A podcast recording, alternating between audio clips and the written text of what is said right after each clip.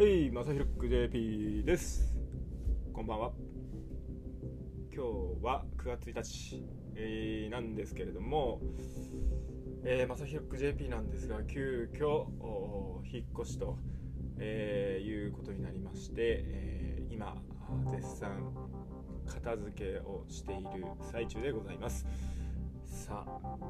特に話したいことがあるわけではないんですがここ2週間ばかりサボっていたのでちょっとですね作業をしながらね、えー少し皆さんに何かお話ししていこうかなと思っております。さてなんかね、えーまあ私東京なんですけれども東京都ですね。23区に住んでおりまして、えー昨日から急に涼しくなりましてあ9月になったんだ。もう夏は終わったんだ。っていうまあ急にそんな感じなんですまたどうせねどっかのタイミングであったかくはなるんですがさて、えーまあ何から話そうかなっていうと、まあ、ベンチャー界隈の話ってもうみんなしてるんで飽きてるでしょっていうことなんで、まあ、やっちゃいけないことの話もしてもいいんだけど、うん、ぱりね今あの僕はねずっとやっぱ見てるんですけど仮想現実というかゲームゲーミングの世界ですね。ゲーミングの世界がどんどん加速していて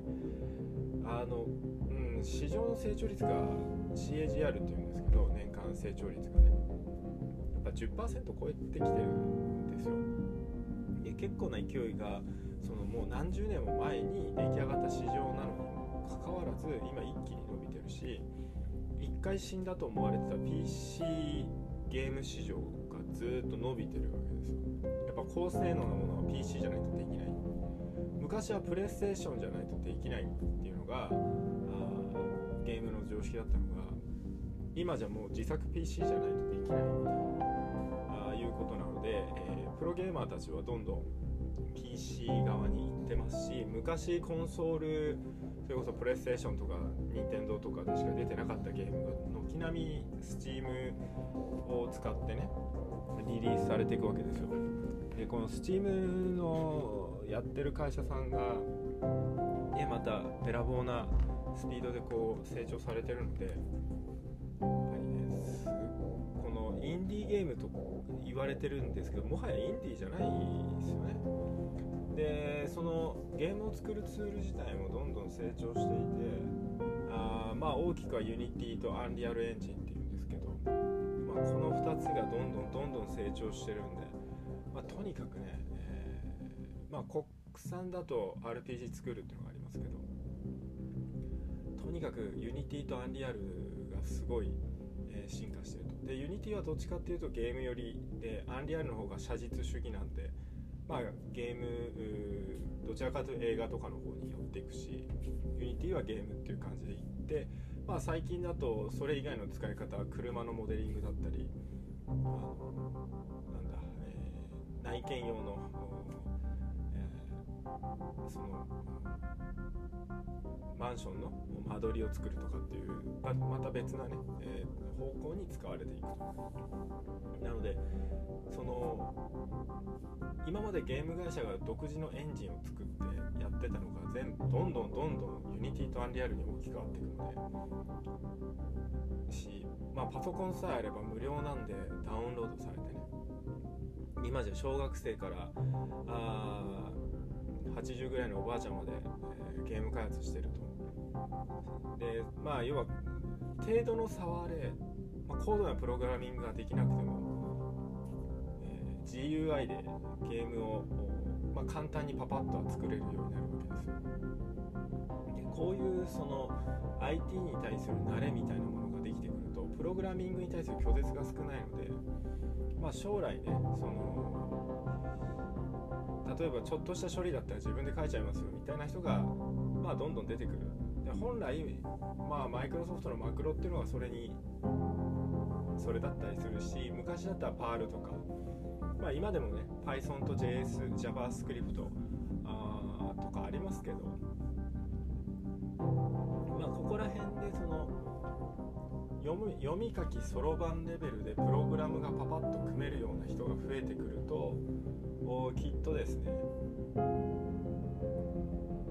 いわゆるデジタルトランスフォーメーションと言われている DX って言われてるものが、まあ、一気に加速するんですね。謎の、えー、エンジニアが謎の実装をするみたいな世界が終わっていくのですごくいいことなんですね。そうすると今までこうお金いっぱい取っていたソフトウェアハウスとか、えー、SIR って言われている存在がまあなくなっていくということなのでまあ、世界はね、まあ、平和になりますよねという感じなんですねつまり無駄にお金が取られてるんですよソフトウェアっていうのはその作りたい人が作りたい世界をパッて作れる方がコストが一番最小なのでその方がいいわけですところが SIR とかが間に入るとやっぱりこう設計だとか営業コスだとかって言って中抜きしちゃうんであんまりいい結果にはならないんですね。でまあ僕も SIR で10年ぐらい働いていたのでまあその構造自体も知ってるし自分がどれぐらい、まあ、どうやってお金取ってきたかも言えるんでまあ分かるんですけどまあなかなかね、えー、まあ、そういうのもあって、えー、まあ、僕自身はその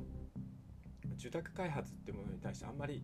好きではないんですね。その目的を持った受託開発っていうのはすごくいいと思うんですけど目的がなくて受託開発するっていうのはあんまり良くないわけですね。その目的があってっていうのはあまあ、例えばうちの場合だったら僕の場合だったらそのストーリー AI っていうものが基盤にあって目的があってある特定の領域でこれをアウトプットするために御社のためにカスタマイズしますよ。御社のために作りますよ。アップデートしますよ。みたいな状態でやるんだったらそれはそれで一つの価値なのでやるべきだと思うんですけど御社が作りたいものを代わりに作ってあげますよ。っていうのはうんと価値を生み出していないので実態は。本当は御社の中でエンジニアを雇って、えー、ちゃんと把握して、えー、その業界の一番問題点その会社におけるウィークポイント何かっていうのを全部分析した上でじゃあこうしましょうっていうふうにすべきなんですね。ソフトウェア開発論からすると。そうするとオーバーヘッドいわゆるその管理コースですね。プロジェクトマネージャー外部のプロジェクトマネージャーを採用するコストもないし、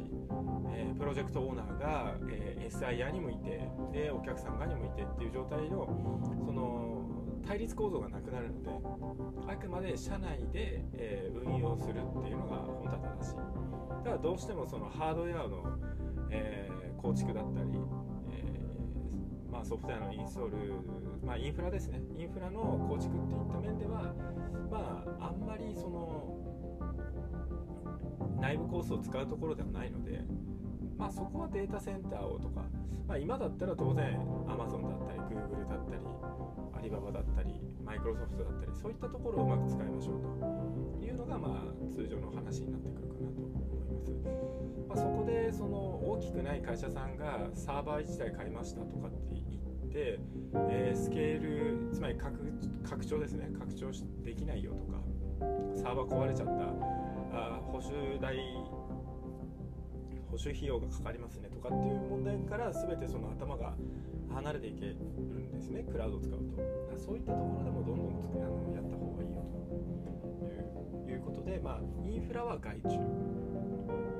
ソフトウェアに業務ロジックに関しては自分たちでやるっていうのが本質論だと。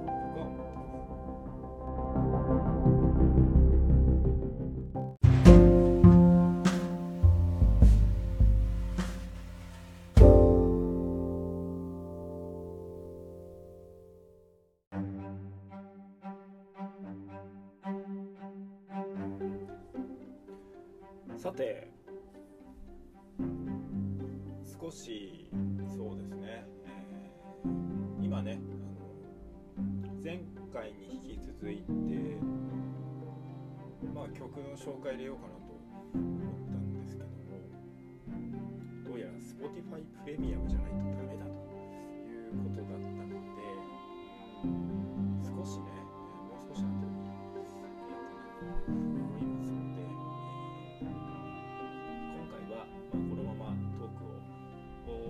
半としてね、えー続けていこうと思います。で、えー将来的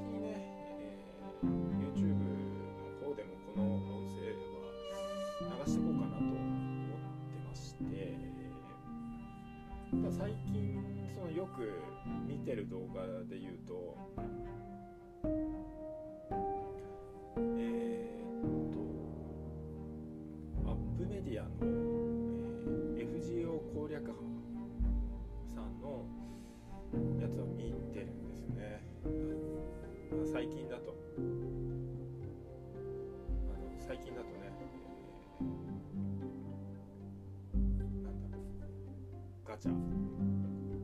ガチャで爆死されていて、えーイリアス・フォン・アイリスフィールの復刻を、えー意味なく意味なくてはいけない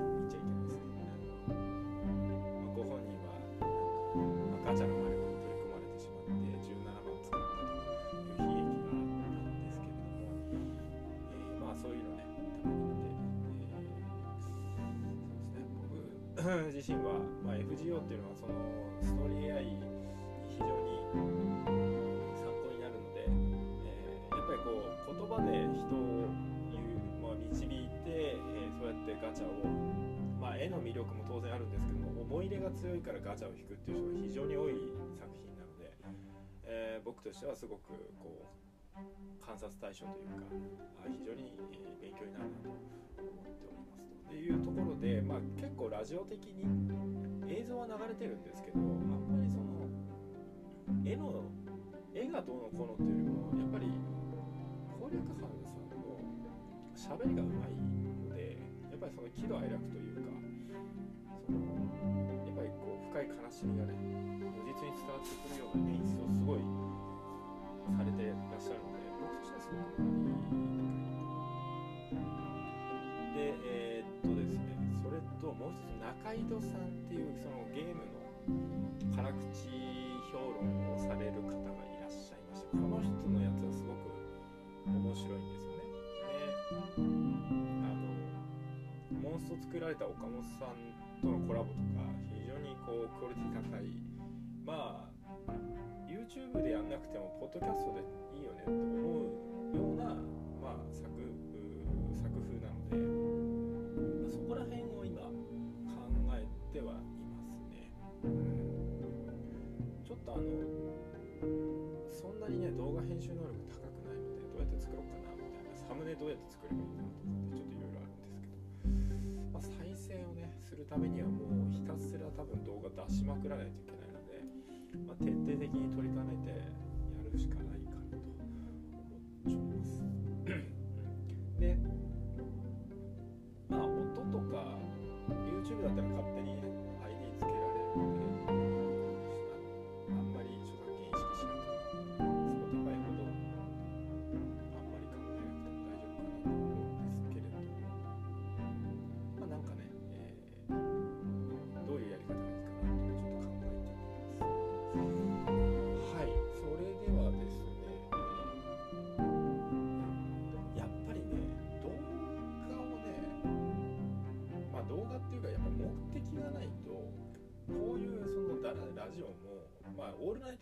じゃないのでなかなか続かないですよ。ネタ切れするんで。だからでねじゃあ僕がねスタートアップについて語るっていうのもねあんま面白くないしまあエンターテックは語ってもいいかもしれないけどだから何ってなっちゃうんでやっぱりこう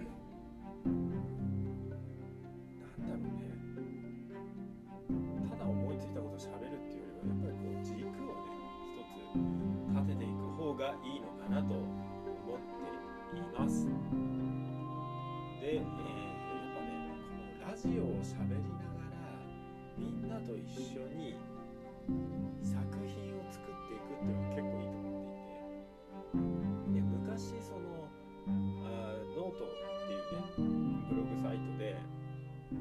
オーギュメントアルマっていうのをまあ連載してたんですけど、えーまあぶっちゃけねプロットみたいなごいこだわってたんですよ一番。ですごい速い展開でポンポンポンポンいっちゃうからまあねあんまね評価良くなかったんですね。で SF 設定とか面白いって言われたんですけど。なのでもうちょっとちゃんとね人のその感情部分書けようみたいなところもあったんでちょっと書こうかなと。なのでえー、っとここだから昔はそのロベリっていうイタリア人のあの理論物理学者量子物理学をやってた人の本とか量子論をすごい勉強してたんですよ勉強したのは2つで哲学。で基本的にはカント哲学ですよ純粋理性批判と,、えー、とハイデガーの存在と時間っていうのは、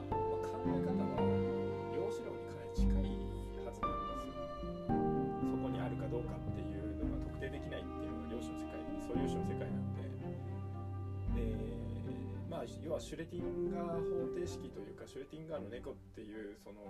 思考実験ありますけどあれと一緒なので、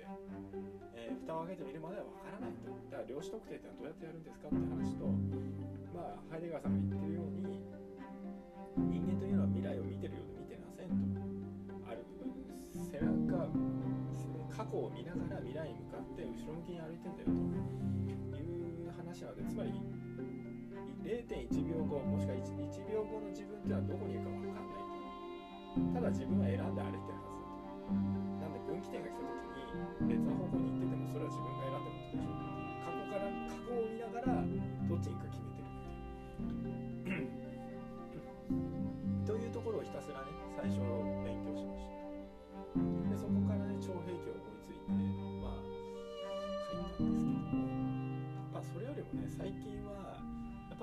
体まだ2中間2巻目か。2巻目を読んでる最中なのでなかなか進まないんですけどとか、まあ、FGO もやっぱナスキノコっていう人は僕はあんまり知らなかったのでこの半年一気に、まあ、読んで体験してで6章に追いつくためにやってたんですね。で6章をリアルタイムで体験したらすげえって思ってまあ今回あの結末じゃないですか。あやってない人がいるかもしれないんであえてネタバレしませんけどまあああいう結末かける人ってなかなかいねえなっていうところもありましてですね。うん。まあかっこいいっすよね。あの終わり方は。僕はかっこいいと思います。であれにまあ要は僕あれを読んでえー、っと終わった後にどうしてもオベロンっていうねそのキャラクターが欲しくなるわけでもらっていた450個の石全部使っても、まあ、コヤンスカヤもコヤンスカヤも手に入らないしオベロも手に入らないしっていう、まあ、いわゆる爆死状態だったんですよまあそこから頑張ってね石を無料の石を集めまくってで最後最終日ですねオベロンを引く最終日にまあこれで当たんなかったら諦めるしかないなって思って回したら引いちゃったんですねプリテンダーさんもということでオベロンさんは今私の手元にございます。さらに本日なぜか夜中の2時半ぐらい目が覚めましてで寝れなくなって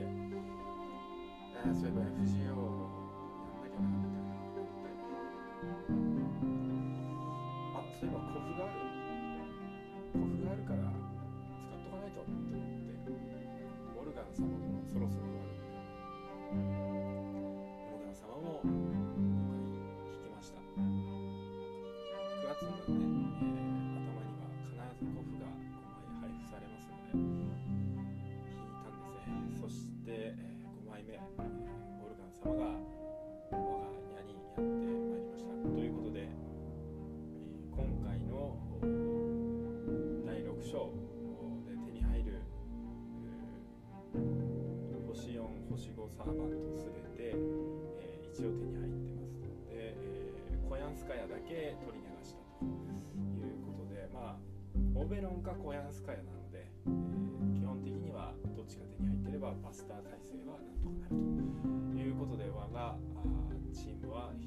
今回強化され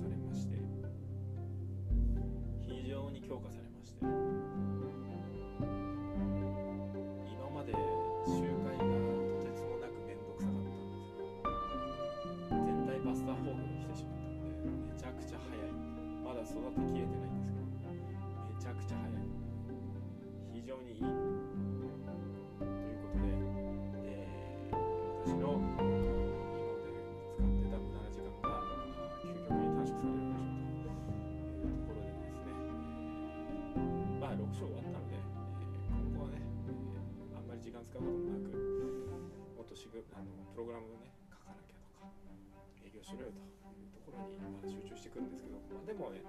まあ、今回そのまあお金をどうやったら皆さんから払っていただけるんだっていうところのね学びにはすごくなりました正直。すごい学びに深いんですやっぱあそこまで、えーあそこまでこうストーリーを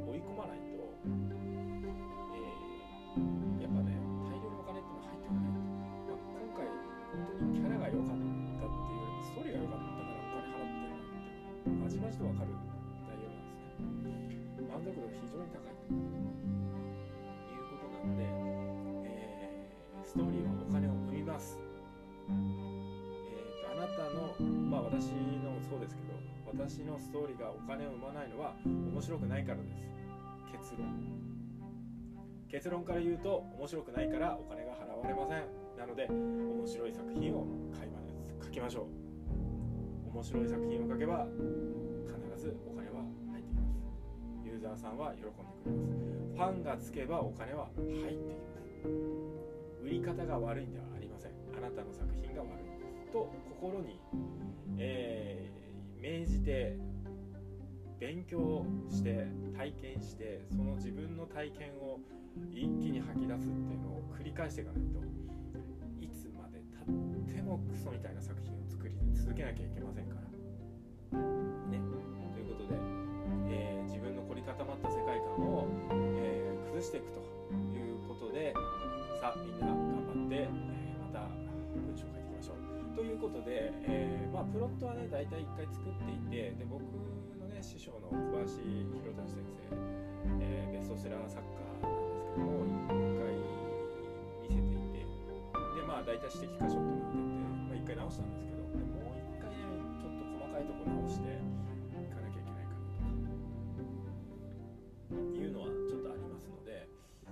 プロットをもう少しねひねり直さなきゃいけないかなとだから初期設定自体はそんなに悪くないらしいので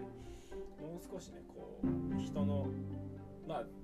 定番の、えー作品のテンプレートっていうものがあるんでその定番の話というか古典からもう少しこうインスインスパイアされた方がいいんじゃないのまあ確かにそうですね。というところをこうやらないといけないのでちょっと古典作品をもう一回読んで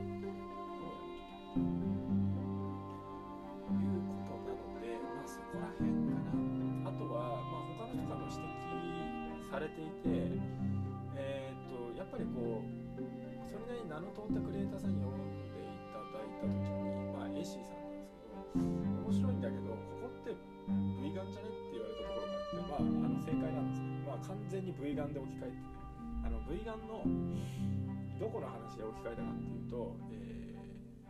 ー、アーティー・ジブラルタルに向かう途中でそのペギーさんが桜の、えー桜並木でモビルスーツ戦をやるんですねガンイージーで。でその時にこう核爆発をそこで起こすんですけど。そのシーンとかあとはそのアーティ・ジブラルタルで、えースペースシャトルで宇宙に上がろうとした時に、えーとあれはケイトかな？ケイトさんが犠牲になって、えーマスドライバーを支えるシーンっていうのがあるんですけどそれが、ね、非常に印象深かったりあとは地球後半の地球編で、えー渡りギラ渡りギラじゃないや。渡りギラではなくて、まあ、渡りギラもいたんですけれども、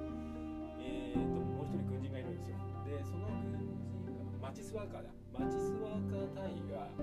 えー、とそのカサ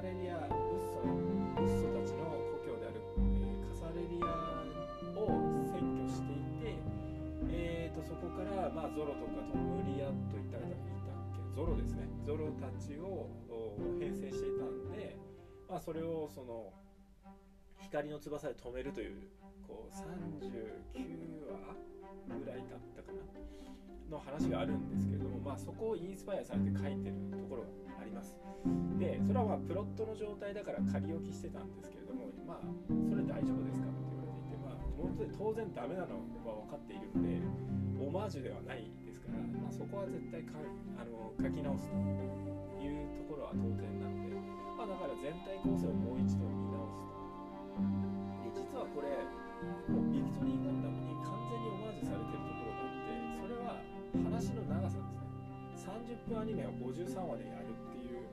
えー、構成になってるのは完全にビクトリーガンダムなのでもうとにかくビクトリーガンダムが好きすぎて仕方がないっていうことでございますからまあ何かしらね、えー、少年ウッソは出てこないにしても何かしらそういうエッセンスっていうのは出てくるとは思いますというところでまあこのオーギュメントアルマっていうのは最初そのロボットの名前にしてたんですけどちょっと変えようかなと思ってまして。でそのロボットの名前はまあ別にしても1号機から2号機への乗り換えシーンを作るかどうかですね。やらなきゃいけないのは。初代ガンダムをそこはオマージュした方がいいのではないかと僕は思っていてつまりマグネットコーティングでの強化に、えーと、主人公のスペックがついて、えーと、主人公のスペックにロボット側がついていけない。でオーバーロード気味になってそれで、えー、パーツ交換してなんとかしのぎきるもののやっぱり足りないみたいな状態の方が本当は面白いんじゃないかなと。もう反応速度ついていきませんと、まあ、よくあるじゃないですか、えー、ゲームとかでもだんだん人間の方が慣れちゃって圧倒的なスピードでやってしまうので遅いっていう脳脳の反射の方が早かったって結構あるんで、まあ、よくある話かなと思いつつそこをそのねどうするか。ですよね2号機。だから一番そのやまあサンライズのロボットが好きな人は絶対やらなきゃやるのはまあ勇者シリーズでもそうですし、えーと、エルガイムとかもそうですけど、えーとまあ、1号機ロボット2号機乗り換えその時に1号機大破、えー、補修された、えーと、最終話に、えー直えー、補修された、えー、1号機がヒロインが乗っていたのを乗り換えて、えーと、2号機が持っていた超兵器で、えー、もしくはあとは最新の日その回しか出てこない必殺技で倒す。これマイトガイですね。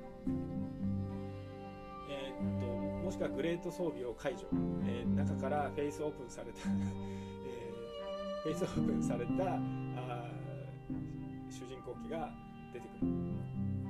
えーと、さらに、えーと、伝説の勇者ダガンではあまあ、エクスカイザーも多分そうなんですけどグレート合体解除通常、えーと、スーパー合体解除、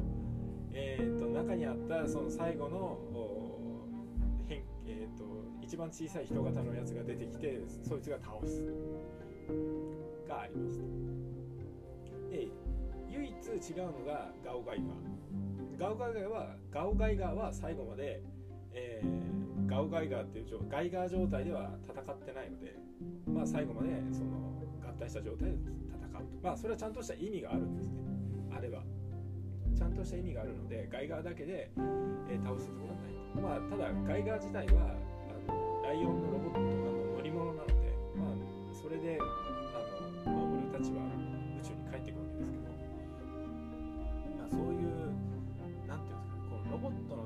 トっていうのをきちんと踏んだ方がいいんじゃないかっていう思ってる派だったりします。で、えー、っと最初に書いたオーギュメントアルバのロボットの部分に関して言うとすいません。本当にすいません。えー、っとマジですいません。えー、っとドラグナーの関白ですと。でもうそのコンセプトからして完全にドラグナーなんでちょっとこれはやっぱよく誰も気づいてなかったんですけどあれはドラグナーです。もう1号機2号機3号機それぞれの特性プラス途中で出てきた4号機はドラグナードドラグーンなんで、えー、もうごめんなさいですね。完全にごめんなさいです。だからやっぱりそこら辺ってオリジナルではないので自分が好きなもの書いてるからやっぱ良くないんですよ。だから、まあ、そこら辺でオリジナルってなんだろうなって考えつつ完全なオリジナルっていうのは作れないからうまくそのエッセンスを持ってくるっていう形がいいなと思いますでデザインなんですけどここ近年やっぱスパロボとか見ててもそうですし、えー、他のロボットアニメとか見ててもそうなんですねやっぱりこうガギガギしてるっていうか尖ってるんですね全てがだから尖ってるんであればやっぱ富野さんが丸っこい方に行ったっていうのはすごく先読んでるなって僕は思っていてもともと丸っこいの行きたいんですよでえーっと女性にロボットを設計してほしいなってずっと思っていて車のデザイナーとかはあんま女性いないじゃないですか。工学デザイナーに女性を採用したいんですよね。そしたらどういうこう戦闘ロボットが生まれるんだろう。ってまあ女の人ってあんまりそういう戦闘ロボット好きではないのでやっぱりこう母性のがどうしても出るのでその破壊し破壊するための兵器とかを設計する人ってそんなにいないんだけどまあザハみたいな形でそうやって、えー空間のデザインというか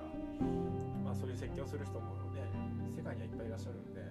女性にそういう兵器え宇宙で活躍する兵器とかを、まあ、戦艦も含めて設計してもらうとどういったものができるんだろうっていうのはちょっとすごく前から試したくて思ってるんですね。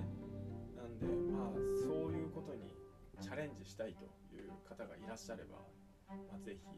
一緒にやりましょうっていうのが、まあ、これすごく長期的な話で思ってます。今すぐってことじゃない？どうしてもねだからまあ一つはねレイヤースみたいな形っていうのもあるとは思うんですよね。で神話モチーフにして、えーちょっとなんだろう甲冑をモチーフにして作るとかまあなんていうか生物をモチーフにして作るっていうのも当然あると思うし、まあ、何をモチーフにして作っていくか。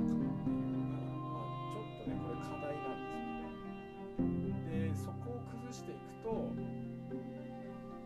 きっと魅力的なロボットが出来上がってすごいこういい世界観ができるかなと思ってます。もうなんならそうですね、まあだから昔ねそのミラサワデザインで、えーディス・アストラナガンっていうのが出来上がってましたけど、えー、とーパーロボット対戦アルファ3ですね。えーでまあ、ディス・アストラナガンのデザインラインっていうのはすごくロボットではないわけですよ。悪魔なんですよあれは。まあそりゃそうですよね。ああれニラサワじゃないや。すいません。えっ、と金子さんですね。女神転生の金子さんの悪魔デザインから来ていて。でそのメカと生物の融合みたいなところを狙って書いてるんですけど、まあ、デザインラインとして非常に面白いのでぜひああいうこう世界観もいいかなと思うしそのためには自分たちで作ったその新しい宗教世界みたいなので、えーこういう神がいてでこういう神と悪魔の戦いがあってみたいなのをまあ一回作り上げないとまあいいかんともしがたい。それこそラブクラフトみたいな